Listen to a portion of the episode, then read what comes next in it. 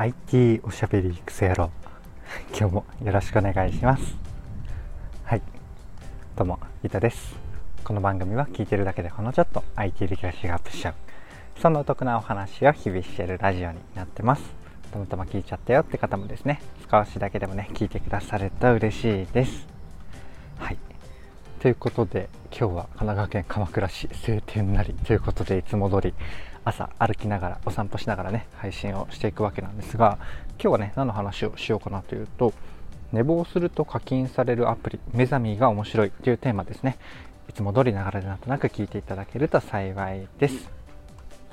ということで早速本題に入っていくわけなんですが今日はですね本当に軽い回です。このタイトルのね面白い活かしたアプリを簡単に序盤ご紹介しつつ中盤後半からは僕の、まあ、そこの感想みたいなところをお話しするっていうだけのねあの本当ただただご紹介をする回でございます。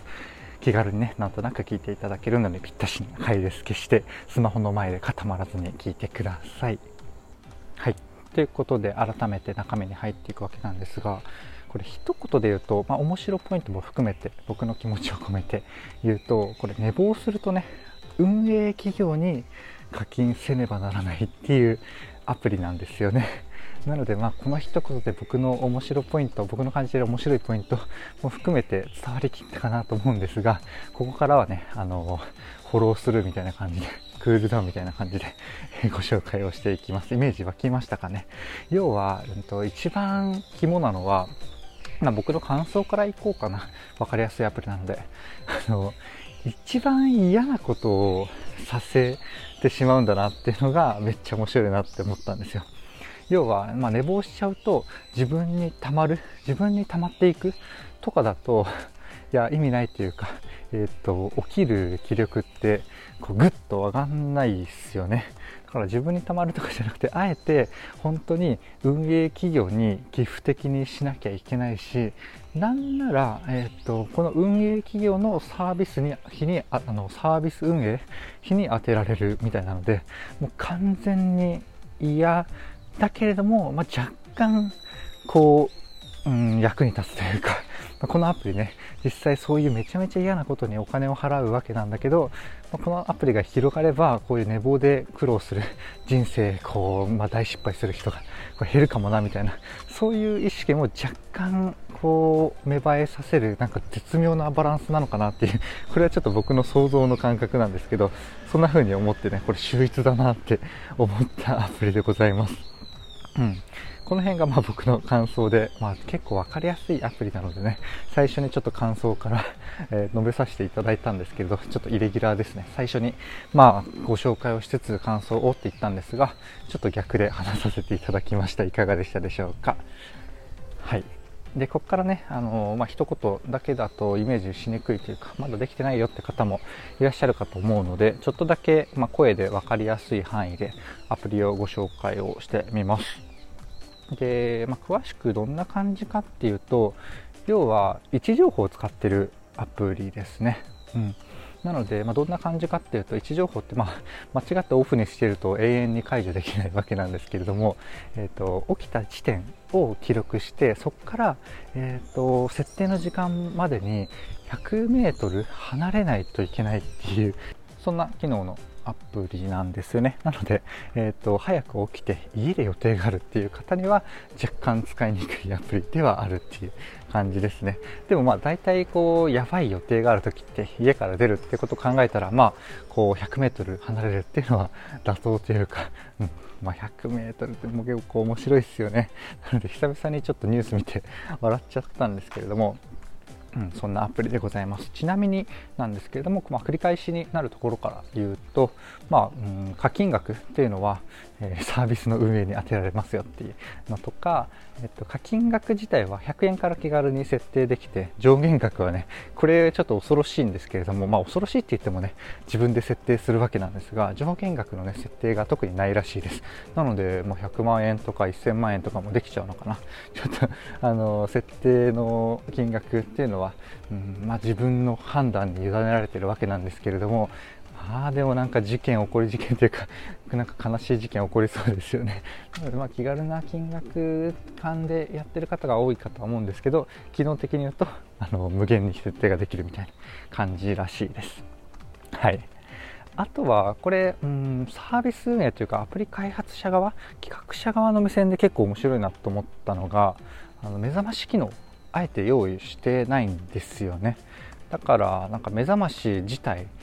はまあなんだろうななんだろうな。まあ、スタートアップ企業的に言うとこうやることをかなり絞ってるよねっていう話でこれがま正解かはわからないんですけど確かに目覚まし自体っていろんなアプリがあるじゃないですか。でいろんな起こし方をしてくるわけなんですけど多分この企業の目覚めさんっていうところの仮説としてはその起き方とどうこうじゃなくてここなんじゃないか、まあ、要はあの起きないと課金されてしまうっていうところがこう起きるための、ね、肝なんじゃないかっていう仮説がねこう見え隠れするというか伝わってきますよね。だからあのいろんなアラームお好きなものでいろいろ試行錯誤してくれていいんだけれども最終的には、えっと、起きてね 100m 離れないとあの100円もらうぜみたいな100円かわかんないですけどね。100円あの課金してもらうぜみたいなね そんな感じのアプリなんですよね。だからまあ確かにアプリアラーム自体の工夫っていうのは他のアプリに任してでそれはねいろいろな、まあ、起きれない人なりにいろいろなアプリを試していただいてでそれと組み合わせてねこの目覚めさんっていうアプリを使うっていうそんなイメージですね。はい、でここまで説明してすいませんなんですけれどもまだねこれ iOS 版のみしか提供されてないらしいんですよ。なのですいません。Android の方は、えっと、Web 版が確かあったかと思うので Web 版でね一応使えるみたいです。なので一応あのアプリで、うん、目覚まし何らかかけていただいて起きて Web であのブラウザでねアクセスしていただいて解除みたいな感じ。で 100m 離れて解除みたいな。そんな感じにする必要があるみたいです。ぜひねあの iOS 版の方はアプリで Android 版の方はねぜひ、えっと、ウェブ版で使ってみていただけると 嬉しいです。はい。でちょっと結構短めのカルッとした回カルッとした回 サクッとした回なのでちょっとだけ最後一瞬周辺のアラームアプリ的な雑談をさせていただこうかな。個人的にはま正直すいませんめっちゃ寝起きいいタイプなので、えっとまあ、そんなに課題感に感じたことは正直ないんですが結構ねやっぱこの昨今結構昔からありますけれども睡眠サイクル計測的なアプリマジでいいなって個人的には思っていてずっと使ってるんですよね。うんあの睡眠周期が、えー、と人によるけど、えー、と3時間周期ぐらいあってでそれでいいタイミングを探して、えー、設定された時間の範囲。でその設定のなんだろうな幅も設定ができてあの30分間の中で一番起きやすい時間を、えー、起こして狙って起こしてくれるとか、まあ、それをちょっとあの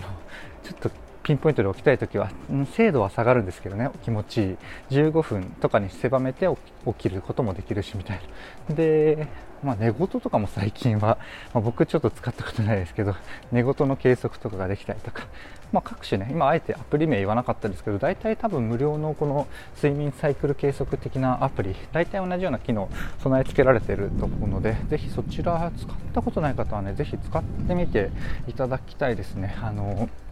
なんだろうな睡眠サイクルの波深い眠り浅い眠りとかはあの波で出してくれるんですけどそれはねそんなに、うん、どこまで正確なのかはよくわからないですし個人的にはあんま当てにしてないですけれども なんか起きやすいタイミングっていうのは結構確かに当たってるのかなって個人的には思うんですよね。それだけあの寝起きがよりスムーズになりましたっていうところですかね。はい。